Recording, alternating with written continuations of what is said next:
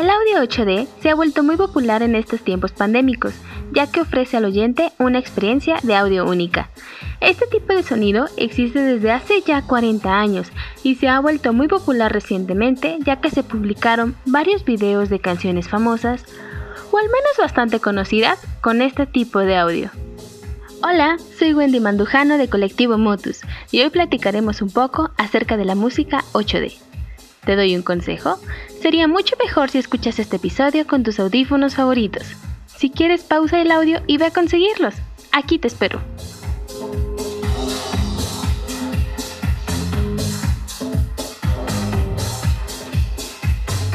¿Ya? De acuerdo.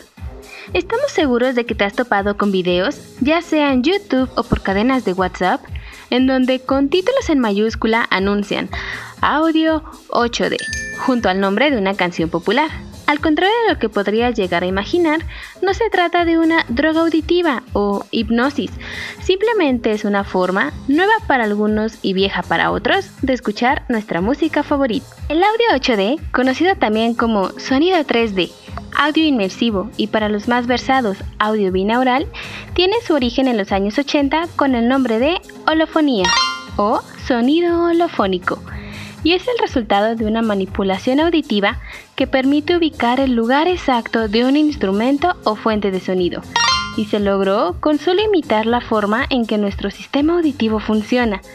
Al escuchar música con esta técnica, la experiencia dista mucho del audio tradicional, ya que no es solo un ruido plano o de una sola dimensión.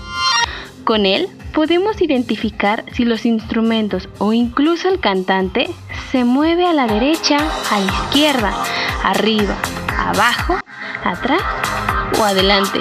Eso sí, solo es posible apreciar este efecto con auriculares o audífonos.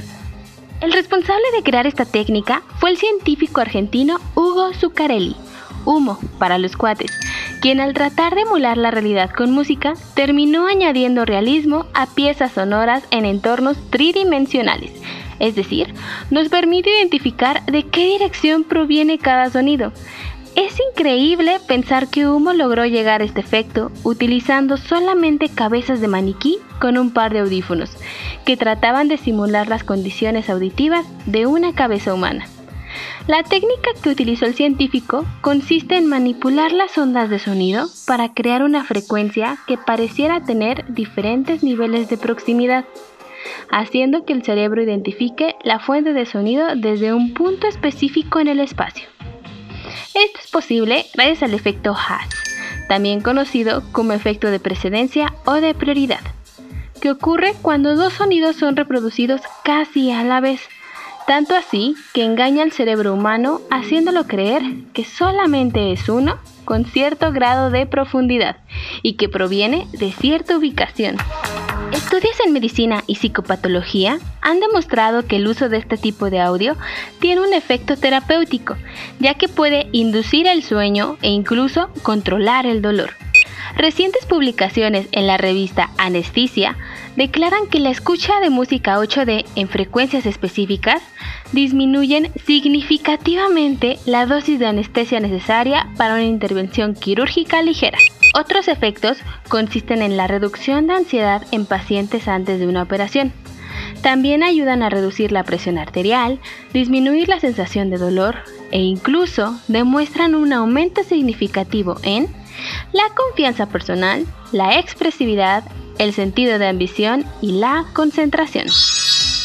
Hoy en día, el audio en 8D no necesita ninguna técnica especial de grabación y se puede hacer con cualquier señal de audio, solamente con la ayuda de tu computadora y un software para la edición de audios.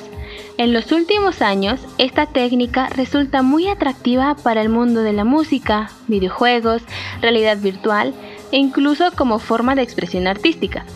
Bueno, en general es atractiva para el mundo del entretenimiento.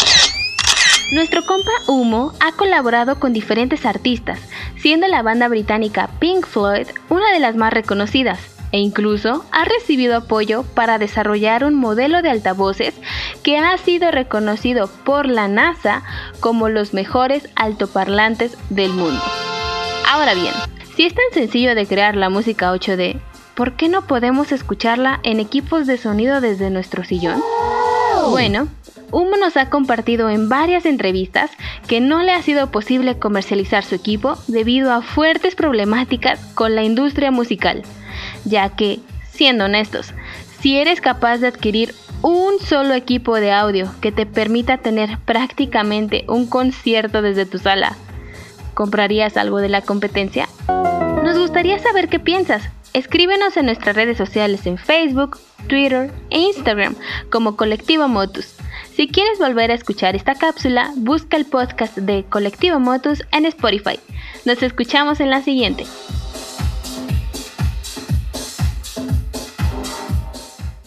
Motus.